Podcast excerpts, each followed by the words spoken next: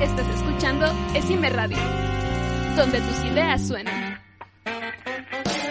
Entrevistas, música, programas, eventos, noticias, ciencia, tecnología y mucho más.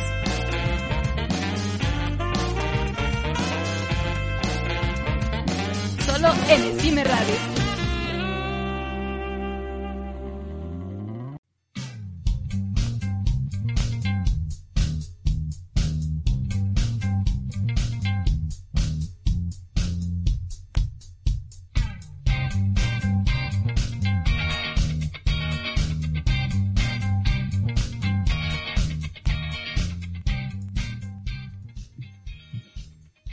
Tecnología, ciencia, tecnología y buena música. Yo soy Ángel Alias el profe. Y yo soy Lucho. Y me acompaña Lucho. Estamos a distancia todavía.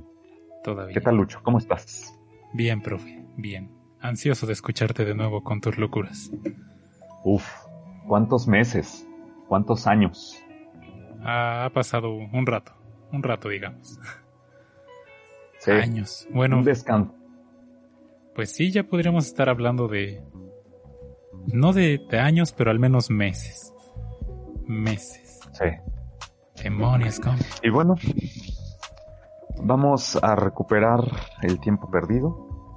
Ya lo perdido se quedó atrás. Y vamos a iniciar con un tema que es de actualidad, es de interés, especialmente para todos aquellos amantes de la tecnología. Y es la escasez de semiconductores que actualmente acecha y anda dando de topes a un montón de gente, no solamente de tecnológicos, sino ya empieza a afectar otras ramas de la industria, por ejemplo la automotriz y otras.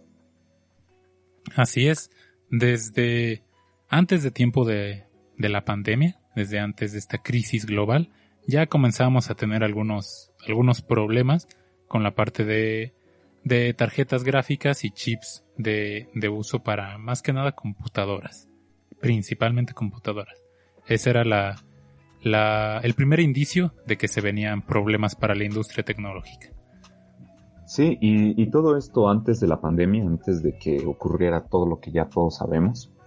Y me parece que todo esto que la, la alza en la demanda fue también por el incremento en la popularidad de criptomonedas.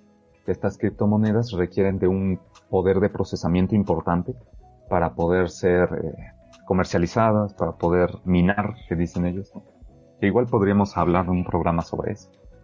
Sí, la, el proceso básico es simplemente que se necesitan computadoras para hacer todo el procesamiento de transacciones de, de criptomonedas y es el hacer las transacciones, el tú ofrecerte hacer transacciones, te genera a ti también criptomonedas. Esa es básicamente la, la situación.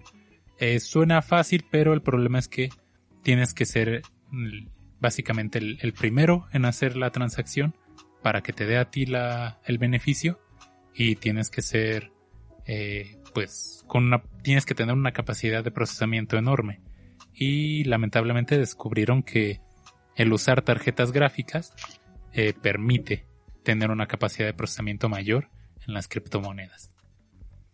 Que fíjate que hay algo muy curioso en todo esto, porque cuando empezaron a hacer, a diseñar computadoras para poder minar, estas computadoras, pues al inicio eran computadoras normales, pero muy potentes, ¿no? La clásica tarjeta gráfica súper potente con el microcontrola, el microprocesador, dos o tres o cuatro, creo que se pueden máximo cuatro slots de tarjetas gráficas. Pero conforme pasó el tiempo, fueron eh, adecuando estas computadoras para los fines a los que se crearon, ¿no? Para minar. Entonces, yo me di cuenta que cada vez salían tarjetas gráficas cada vez más chiquitas, más chiquitas, más chiquitas, hasta que se terminó siendo como, hasta hay una imagen de eso, ¿no? Como de, ahora yo soy la tarjeta madre. y la tarjeta madre es súper pequeña y no necesita más porque realmente no es una computadora de uso común. Y aquí es donde viene el problema. Al necesitar más eh, más tarjetas gráficas que la propio, no sé, periféricos y todo eso, es un incremento en la demanda de chips, de procesadores. Las tarjetas gráficas básicamente son procesadores. Sí, eh, enfocados en el área de, de, cálculos. Sí, de hecho el, la parte de la tarjeta gráfica es un, lo que podría llamarse un coprocesador matemático. El, en los tiempos iniciales de la computación se solía tener incluso esta configuración en que se hablaba de un procesador muy simple en esos tiempos y un coprocesador matemático que ayudaba. Ahora todo eso se integró en, en lo que conocemos como el microprocesador de hoy en día, pero ha resurgido esta situación de tener un coprocesador matemático que ahora pasa a ser la, la tarjeta gráfica. Esto es porque al ser una tarjeta gráfica permite las operaciones matriciales, porque pues cada imagen que tú renderizas en tu computadora es una, una matriz de datos. Entonces eso es lo, eso es lo interesante de las tarjetas gráficas, que permiten eh, un procesamiento matemático de, de, dos dimensiones en vez de una sola dimensión, como suele ser el, el procesador normal, y es lo que hizo el, el boom eh, de su uso para minar criptomonedas. Eh, y, lo peor es que las mejores tarjetas gráficas para criptomonedas eran las, las más populares que usaban los, los videojugadores, que era para quien era el público específico. O también para diseñadores, me parece. También, bueno, todo lo que tenga que ver con... Con artes eh, visuales. Procesamiento de imágenes, renderizaje y todo eso. Sí. Y yo, yo recuerdo haber visto un montón de, especialmente en países altamente desarrollados tecnológicamente hablando, eh, granjas de minado en las que eran una especie de anaqueles en donde tenían una computadora tras otra, una computadora tras otra, como pequeños gabinetes ajustados en el mínimo espacio posible, con un montón de ventiladores puesto. También eran granjas un poco prototipo, porque todavía no se desarrollaban bien sistemas de enfriamiento o eficaces. Entonces había como ventiladores normales de lo que todos usamos, puestos en todos lados, un montón de ruido por los ventiladores. Y también llegué a ver granjas de criptomonedas con celulares que también estaban todos los celulares dispuestos uno de al lado del otro, conectados eternamente hacia la, al suministro eléctrico para ir minando monedas. Esto especialmente creo en países asiáticos como China, Japón, Taiwán. Sí, donde la tecnología pues, celular es mucho más barata. Sí, exacto. Y que también se desarrollan tecnologías de telecomunicación importantes, ¿no? El 5G y demás. Entonces, a consecuencia de esto, pues eh, levantaron. Varió pues, la demanda, primero. Hubo una variación de la demanda. la demanda. No había tarjetas gráficas disponibles. Eh, como les decía, la, la más utilizada para minar también era de la más utilizada para uso general en cuanto a videojuegos y, y procesamiento de imagen general. Entonces hubo ahí una escasez. Llegaba a haber tarjetas gráficas, pero solo las más caras, que no eran eficientes en cuanto a precio que cuesta adquirirlas y la cantidad de, de criptomonedas. Entonces hubo un desajuste del mercado y las principales compañías de tarjetas gráficas como es Nvidia dijeron, bueno, vamos a tratar de bloquear esto con software. Obviamente no funcionó porque fue pirateado. Bueno, vamos a tratar de crear más tarjetas gráficas, pero se necesita más material para hacerlas y que se amplíe la producción. Y incluso han intentado sacar tarjetas gráficas específicamente diseñadas para minar criptomonedas. Sí, y que, bueno, que también cabe destacar que entre que sube la demanda y pueden subir la producción para satisfacer esa demanda, pasa un tiempo y no es tan fácil. Realmente se tienen que ajustar algunas cosas dentro de las líneas de producción para que puedan eh, procesar, fabricar y que salgan de ahí más paquetes y que suplan la, demanda. Ahora, otra cosa que no había pensado hasta ahora, que estoy recapitulando toda la información, es que también, producto de, pues, el, una especie de popularidad entre los, los streamers también.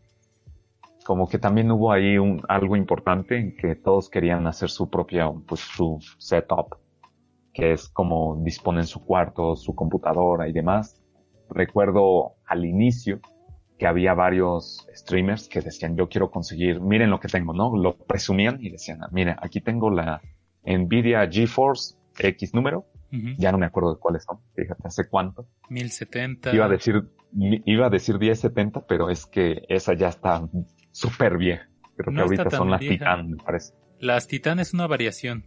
Hay una 1070 Titan y ahorita creo que ya anda en los 2000. Ándale, los 1070. Bueno, y que decían como que el día de hoy vamos a, tenemos una sorpresa. Y aquí están las, la tarjeta. Miren lo que conseguí. Me costó el doble o el triple conseguirla. Esperé como dos meses y aquí está mi tarjeta gráfica. Ya desde ahí había un desbalance, un desajuste en la oferta y la demanda de microchips y todavía no pasaba la, la pandemia. Y luego, pues, nos, nos cae la pandemia y el mercado se desajustó más, nos cayó el chahuizle por diferentes razones. Una de las razones es el mercado, podríamos decirle, orgánico, la, la gente que queriendo jugar o queriendo hacer proyectos audiovisuales desde su casa, eh, por esta situación del, este, de la cuarentena, pues deciden adquirir componentes, adquirir su computadora, adquirir su tarjeta gráfica, diferentes eh, componentes electrónicos que ya todos utilizan chips de gran capacidad y requieren pues un gran procesamiento en cuanto a la fábrica. Es por eso que aumenta esta demanda orgánica. La segunda parte de esto es que también tenemos la demanda de, de otros, pues, otros artefactos como los vehículos. Algo que afectó el mercado mundial fue el, el asunto del petróleo, por ejemplo, que era también derivado que la gente no estaba utilizando su automóvil y fue de un día para otro básicamente o en un mes. Entonces, al igual que con el petróleo que de repente había mucha de mucha oferta, oferta. ese era un exceso de oferta de petróleo y los precios cayeron al piso y hubo ahí un hay gente que perdió millones. En el caso de los de los chips llevan meses de adelanto o incluso llegan a ser hasta año, año y cacho los pedidos de microchip. Ford hace un pedido de microchip a una empresa desde un año antes, cuando ya tienen su diseño y se lo van a entregar a fin de año. O este, desde tres meses antes, ya tienen un diseño que mandan para aprobación, cosas que requieren mucho tiempo. Y al ver esta cadena de, de vehículos, esta escasez de transporte, deciden rescindir muchos contratos o reducirlos. Y las empresas encontraron un problema enorme de tener demasiados autos. Entonces, cae la, cae la producción de chips para vehículos y otros, y otros electrodomésticos. Y al momento que estamos ahora es que se está recuperando la, la crisis del coronavirus y la gente de repente ya quiere carros otra vez. Entonces tenemos. O lo intentan, lo intentan reactivar también, ¿no? Este, a toda costa quieren reactivar la economía. Uno de ellos es la industria automotriz. Y que, pues, ah, sí, la verdad es que esto, en, en resumidas cuentas, es más como, decía, ¿no? Como el clima de la Ciudad de México, que decía, ¿sabes qué? Pues ponte la chamarra, ahora quítatela, ahora vuélvetela a poner. Entonces, al inicio era como una sobredemanda, pues un montón de chips, ¿no? Sube la producción. Y después, no, pues salió la pandemia y al inicio no, no fue inmediato, no empezó la pandemia por ahí por este marzo, aquí en México, marzo 2020. Y pasaron varios meses hasta que empezaron a reactivarse las actividades académicas y de laborales a distancia. Entonces, hasta esos meses, que fue más o menos por julio, me parece. Así es. O agosto, empezaron a, subir otra vez la demanda al mismo tiempo que disminuía la demanda en diferente, en diferente proporción del, área automotriz. Entonces, no es tan fácil subir la producción, bajar la producción, vuelve a subir, vuelve a bajar, contratos. Es una, un revoltijo de logística para empezar, me parece. También legal. Y en cuanto a físicamente la producción también. O sea, sí, sí es un problema importante porque pues no están acostumbrados también, ¿no? Es algo muy fuera de lo normal, a lo que no se enfrentan habitualmente pues estas, eh, estas industrias. Sí, que ahora todas las industrias que fueron gravemente afectadas deberán tener planes de acción eh, en sus archivos para situaciones como esta. ¿Qué va a suceder cuando haya otra pandemia, cuando haya otra escasez de algún material que afecte producciones? Qué va a suceder cuando haya este, no sé, una, una guerra en alguna parte de su cadena productora Eh, son situaciones que muchas veces, o la mayoría de las empresas, no tienen un plan porque no es una situación común. Las, las situaciones como escasez de, de materiales o cosas así suelen planearse con, con algún tiempo, con algunos meses. Pero las situaciones como una guerra o como una pandemia no, no son tan, tan, ¿cómo decirlo? Tan predecibles. Tan frecuentes. Tan frecuentes y predecibles. Entonces es algo muy complicado. Sí. Así que pues aquí estamos. Creo que... Eh, ¿Y cuándo, cuándo va a terminar todo esto? Bueno, pues hay diferentes opiniones. Según algunos eh, optimistas de la industria, y esto lo sacamos de un artículo que también lo vamos a dejar como este, fuente. Y ahora sí vamos a subir todas las fuentes. De hecho, les recomendamos que nos sigan en redes sociales como Nopaltronics en Facebook, arroba Tecnopal en Twitter. Y no sé si teníamos Instagram o está muerto. No, no, de los nopales no teníamos Instagram. Bueno, pues deberíamos tener uno para dejarlo muerto. No. no, pues en Facebook vamos a poner nuestra publicación de, este programa y les dejamos todas las fuentes en los comentarios, en la descripción de, la publicación, para que ustedes puedan entrar y leer todos los, los artículos. Este artículo del que yo estoy basando las expectativas es de la BBC de en febrero 2021 de este año, que ya casi se acaba, y predecían algunos que la escasez iba a empezar a disminuir o en vías de, de terminar en julio de este año, pero pues demasiado optimista porque sigue teniendo un impacto importante la escasez y no, no se ve para cuándo, ¿no? Y hay algunas notas como, como las que, las que me dio Lucho, que dicen que es hasta finales del 2022. Y es que sí, es algo muy gradual. Sí, las... Que se tienen que estabilizar un montón de cosas. Las principales, los principales actores en esta, en esta crisis eh, son los productores de la materia prima, las fundidoras de, de semiconductores. Son estas las que han tenido los mayores problemas porque son los primeros intermediarios que tuvieron que aumentar o reducir este producción. Entonces tenemos un problema de que ahora hay una sobredemanda después de haber reducido producción y esta sobredemanda va más allá de la capacidad que ya tenían instalada. Ya se tenía una capacidad de cuántos chips se producen, se adquieren y, y todo un esquema. La pandemia y el, y el escenario de las criptomonedas comenzó a alterar todo esto. Entonces ahora hay una sobredemanda increíble para todo, tanto para artículos computacionales como para sectores de sistemas embebidos como son los vehículos principalmente. Sí, la computadora, eh, los sensores, algunos, y es más, me parece que ya los vehículos modernos, y estoy hablando a partir de, ¿qué será? 2003, 2005 en adelante, la dirección, el cuerpo de aceleración, el, la, muchos sistemas que antes eran este, mecánicos, ahora son digitales. Justamente hace un par de meses, mi papá tuvo un problema con el carro y es que no aceleraba. Y me decía como que, bueno, en antes, hace mucho tiempo, si el carro no aceleraba, eh, era relativamente sencillo. Pues tú te metías si había un chicote o había unas partes mecánicas que tú pisabas el acelerador, se movían y dejaba, liberaba o reducía la cantidad de, de combustible dentro del motor. Sí. Ahora no. Ahora hay un potenciómetro que es el que lee la entrada del pedal y manda señales eléctricas a un controlador.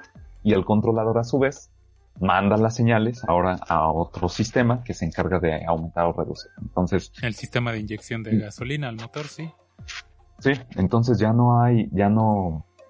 Sí, un, los autos modernos tienen cada vez más. Un auto moderno tiene alrededor de 100 chips, más o menos. Eh, diferentes en cuanto puede incluir sistemas como aire acondicionado, eh, el control de gasolina, aceleración, frenos, Eh, ahora ya hay, ya muchos vehículos tienen computadora con, con pantalla para navegación, para reproducción de música, todo eso.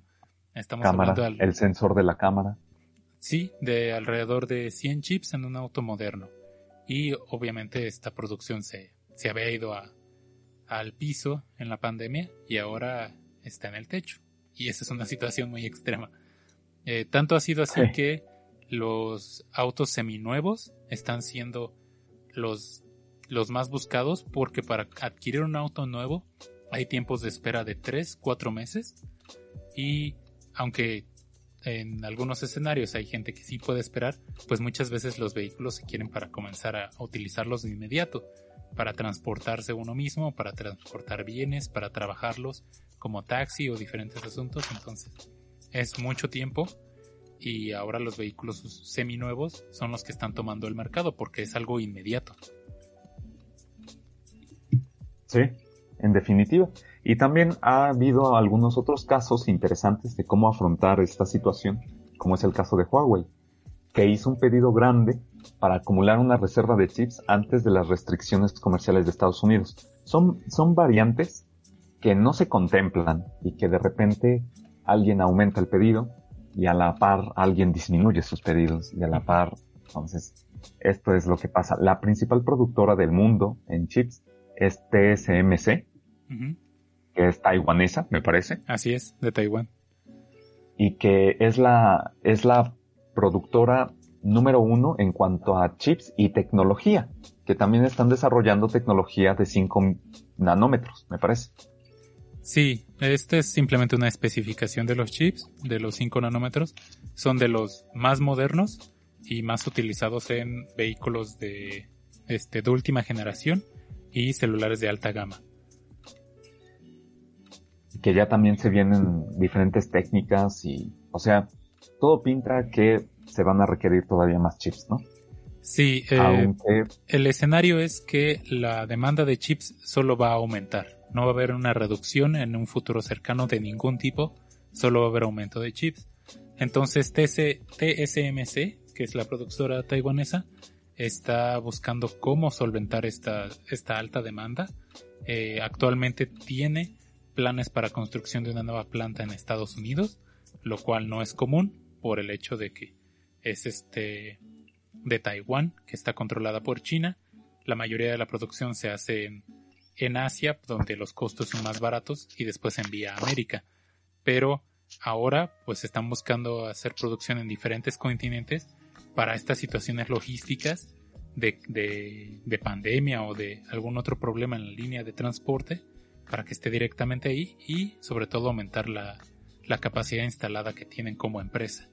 Y lamentablemente, poner una planta a trabajar no es cuestión de días ni cuestión de meses.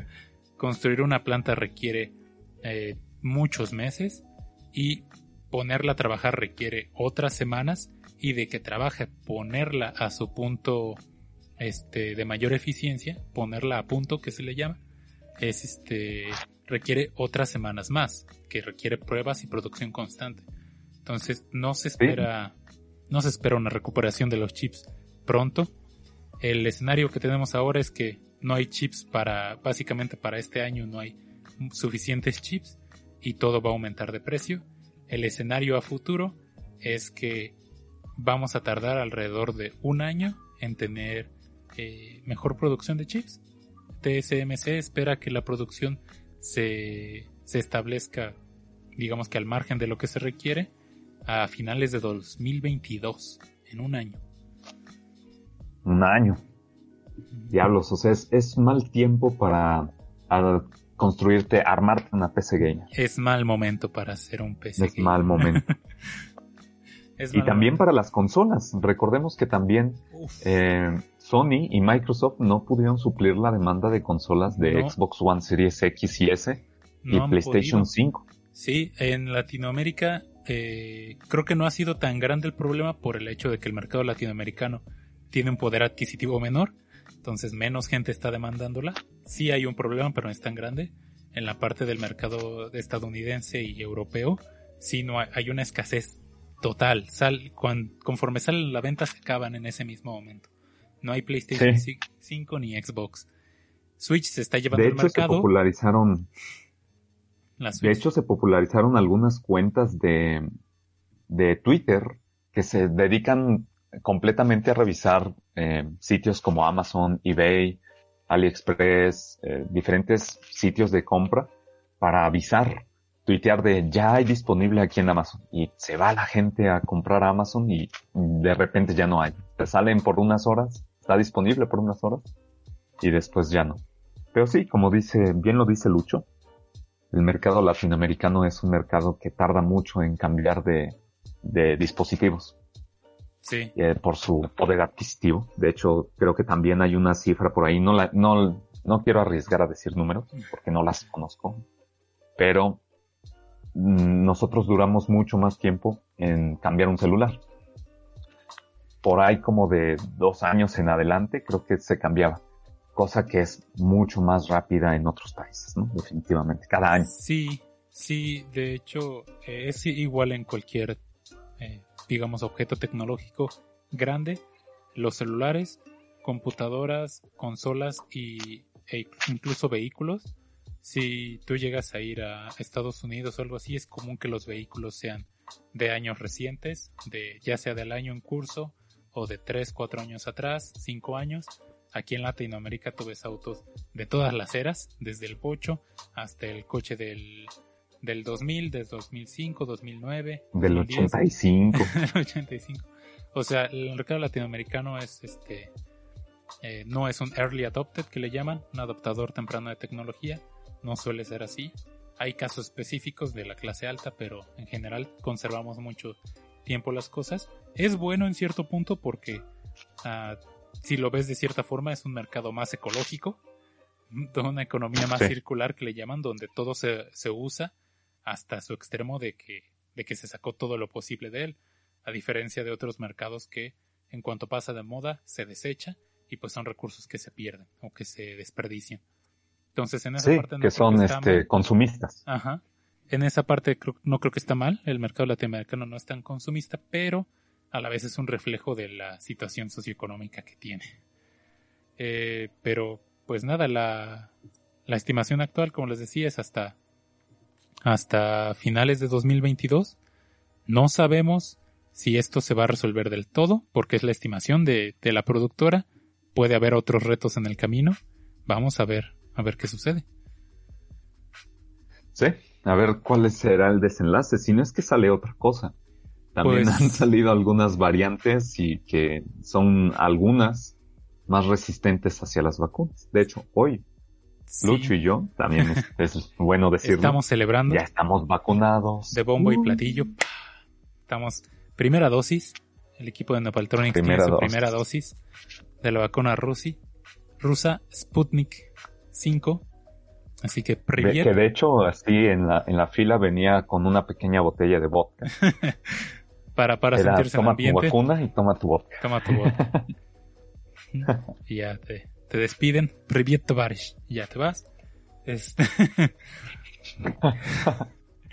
este, no sé si este es un comentario racista o solo gracioso. Tomémoslo como solo gracioso. eh, pero sí, eh, vacúnense porque es necesario. Eh, además de esto... ¿Algún síntoma que hayas tenido? Nada, nada, nada. Dolor de cabeza, me dormí y ya. Yo también tuve dolor de cabeza, pero también me dio unos escalofríos. Ahí en la bajo Ojalá haya sido por la vacuna o haya sido por otra cosa. Pero bueno, ¿qué, ¿qué más nos depara el futuro? Pues que va a haber una inflación tremenda. Eh, la misma compañía, TSMC, apunta que pues va a haber un aumento de precios en, en sus productos. Lo más probable es que sea derivado a, a las, a las plantas que quieren que quieren armar. Entonces no se espera una disminución de precios en los chips, ni siquiera ya que la demanda esté suplida, porque eh, al menos en los, en los chips de, de última generación, los de 5 nanómetros, el aumento no va a ser tan grande, esperan de alrededor del 5% el aumento del precio, pero en chips más antiguos va a ser un aumento de alrededor de hasta el 20%. Entonces, eso implica que productos diseñados con mayor antigüedad pero que siguen siendo fabricados van a aumentar su precio. Productos más nuevos no van a tener un aumento de precio tan grande, pero son productos nuevos, entonces de todos modos va a ser caro. Es... No sé, es contra la espada y la pared. Sí, no, lo, lo ideal es comprar algo que ya esté disponible en el mercado ahorita. Creo que esa es la única solución. Que si ya cuentas con eh, alguna computadora, no la deseches, sino simplemente compres algún componente que la pueda hacer, eh, darle unos años más de vida. Porque rearmar todo va a ser muy difícil. ¿No? Y qué más que recomendar que te unas al equipo Linux, ¿no? no, de verdad que sí, ¿eh? me llevé una sorpresa como pequeño paréntesis dentro de todo esto. Sí, sí, el, el software puede recuperar equipos, definitivamente. Yo tengo un equipo, me parece es un Intel Core i5 de cuarta generación o tercera generación, que creo que ahorita van en la generación 10, ¿no? O 11. ¿De Intel? Ajá, de Intel. Pues el último que había salido fuera el i9, pero no sé qué generaciones. Debe ser. Bueno, ya seguramente debe ser la 11. Sí, aquí la audiencia deberá saber, o bueno, igual ahorita googleamos y vemos qué onda. Pero ya estaba teniendo problemas. O sea, ya iniciaba muy lento, tardaba mucho en iniciar algunas aplicaciones. Iba en general ya mal. Y decidí pues ponerle una distribución de Linux. Eh, que es Ubuntu 20.04. Y fuera de algunos problemas muy puntuales, en general funciona muy bien. Va más rápido, inicia y se apaga, que es algo que sí me llama mucho la atención, los tiempos de inicio y apagado, que no sé, en Windows algunos de ustedes que nos están escuchando sabrán que le pican encender y hasta que ustedes pueden abrir una ventana, dependiendo también qué computadora tengan, tarda un tiempo. Si es una más viejita, tarda todavía más tiempo, como yo calculo unos 5 a 10 minutos entre que como que carga el sistema, que decimos nosotros se, se calienta, ¿no? Hay que dejar que caliente y que puedas empezar a trabajar. Cosa que, pues, ahorita mi experiencia con, con Linux, con Ubuntu, ha sido completamente diferente. Casi te llevas el premio mayor, décima generación. Décima generación. Damn, no, siete generaciones atrás, casi nada. También es de hecho, creo que creo que hay unas comparaciones interesantes entre un Intel Core i3 de novena de generación a un Intel Core i5 de tercera generación. O sea, creo que sí hay una.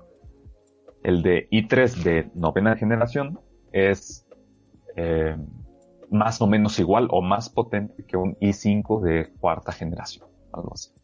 Sí, sí hay una, hay una, equivalencia por ahí entre i3 e, i5, pero no, no la sé. Pero sí, básicamente sí. Eh, mientras más avanzada la generación, va, en algunos ha ido cambiando la, la tecnología de los nanómetros, eh, en otros simplemente son el, la arquitectura de cómo están organizados los hilos y situaciones así pero sí, eh, siete generaciones sí es bastante.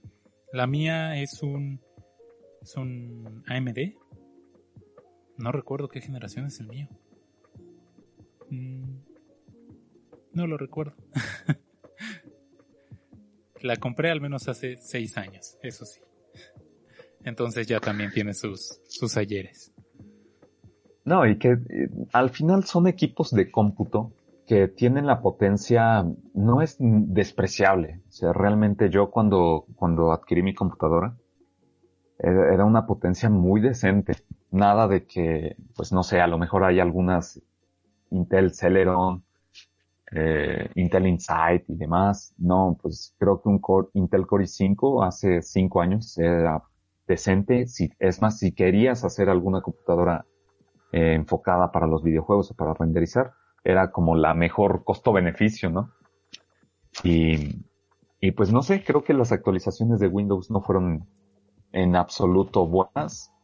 No sé, en relación a, los tiempos de encendido y apagado, porque tarda muchísimo. Y en Linux no. En Linux le das a apagar y legítimamente pasan unos segundos y se apaga. Cosa que es ridículo, que no me debería sorprender, pero es que ya estaba acostumbrado a picarle a pagar y esperar unos hasta media hora. Había ocasiones de media hora que era actualizando el sistema, ¿no? 10 de 120. Y así. Yo ya me iba a dormir, me iba a hacer otra cosa, lo que sea, y dejaba ahí la computadora porque estaba actualizando. Apagar y actualizar. Sí, yo, yo llegué a dejar a computadora toda la noche actualizando. Porque de esas actualizaciones grandes de Windows tardaba horas, entonces mejor la dejé y me fui a dormir. Porque llevaba ya una hora y, y no se movía.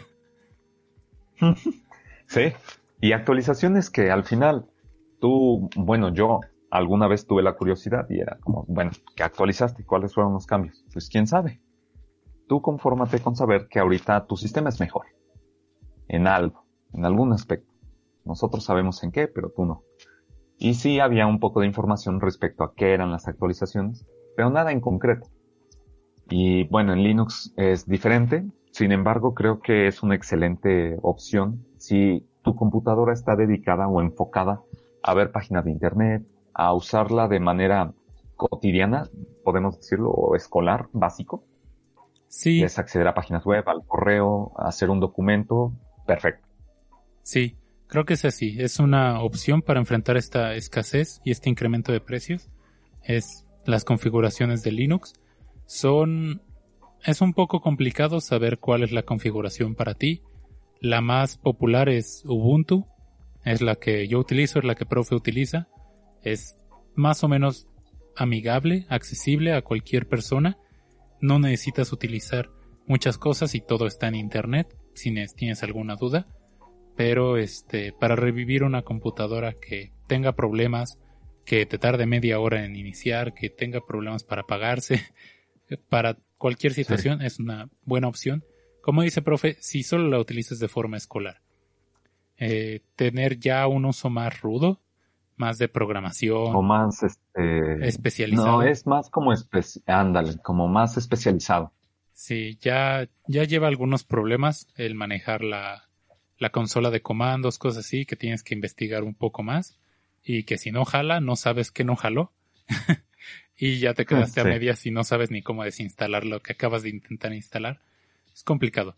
Pero sí, es una opción si alguno de, la, de los radioescuchas tiene una computadora que tiene problemas y solo lo ocupas para la escuela, busca en foros cómo instalar Ubuntu, totalmente gratis, y vas a estar contento para la escuela, totalmente. Sí, es más, es más, creo que hasta puedes, este, puede convivir eh, Windows y Ubuntu, puedes crear una partición, algunos seguidores de nuestro podcast que espero que todavía nos escuchen, saludos a ustedes eh, crear una partición en el disco duro, asignar una cantidad X de espacio en el, en el disco para instalar Linux y probarlo. Creo que es, creo que es bueno. Sí, para todas estas cosas escolares. La verdad es que yo desconozco cuál sea su, su uso, por ejemplo, con tarjetas gráficas, que ha de ser difícil porque yo he visto algunos videos donde el, ¿cómo se llama? Michael Torvalds, decía así como de no, Nvidia es la peor empresa con la que he tratado. Nvidia, fuck you. Y hacía así a la cámara, ¿no?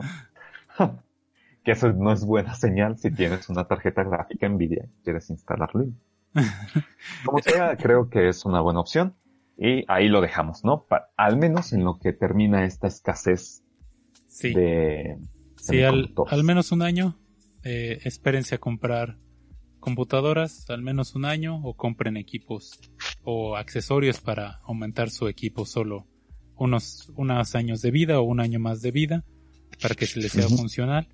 Eh, en cuanto a los demás eh, objetos con microchips, también aumentarán algunos precios en cuanto a pantallas seguramente, eh, refrigeradores inteligentes, cosas similares, cosas que ya son inteligentes, aumentarán su precio y sobre todo los automóviles.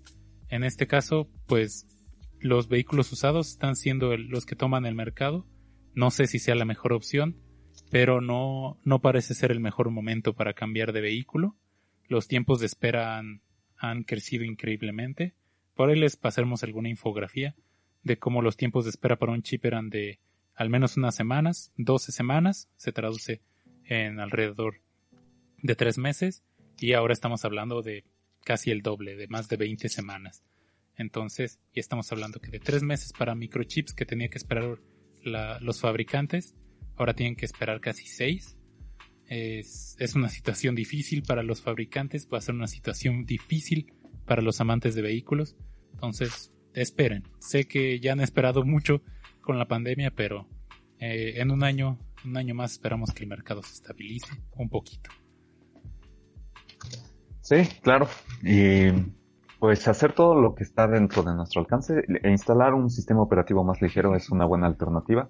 También si tienes un teléfono, hacerle una, un reseteo, un soft reset, un hard reset, dependiendo del caso, que es eh, borrar las configuraciones de fábrica para que vuelva a la vida o de extender, como dice Lucho, extender unos años. Un año, aunque un tiempo. Aunque sea un añito. Ajá, un tiempo de vida hasta que pues se regularice o se normalice un poco más el mercado. También si tienen la posibilidad de comprar, hacer lo de Huawei, hacer el movimiento Huawei, de comprar ahorita, por ejemplo, a algunos compañeros que ojalá nos estén escuchando, desarrolladores de, de tecnología IoT, por ejemplo, con los microcontroladores. Yo también espero hacerme de una pequeña cantidad de microcontroladores antes de que se dispare el, el precio. Esperemos que no. Esperemos que, no, se dispare tanto, que no pase tanto. Pero también sería bueno comprar algunos de reserva. Así es. Bueno, pues creo que todo lo dicho ha sido dicho.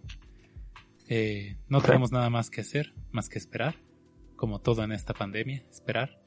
Eh, estamos felices de volver a, a sus oídos, a sus celulares, a sus computadoras, con Ubuntu, si se puede. sí. Pero estamos felices de volver. Eh, extrañaba mucho hablar contigo en este increíble programa de Nopaltronics, profe. Qué bueno estar de vuelta. Y que se vienen cosas mejores. Ahora ya dispongo de un poco de tiempo y me gustaría también eh, seguir impulsando este proyecto, maravilloso proyecto que rompe también con tanto flujo de información de entretenimiento que hay en Internet. Es impresionante toda la cantidad abrumadora de información en cuanto a entretenimiento se refiere. Que no sé tú, pero yo después de ver que yo también he pecado, he pecado.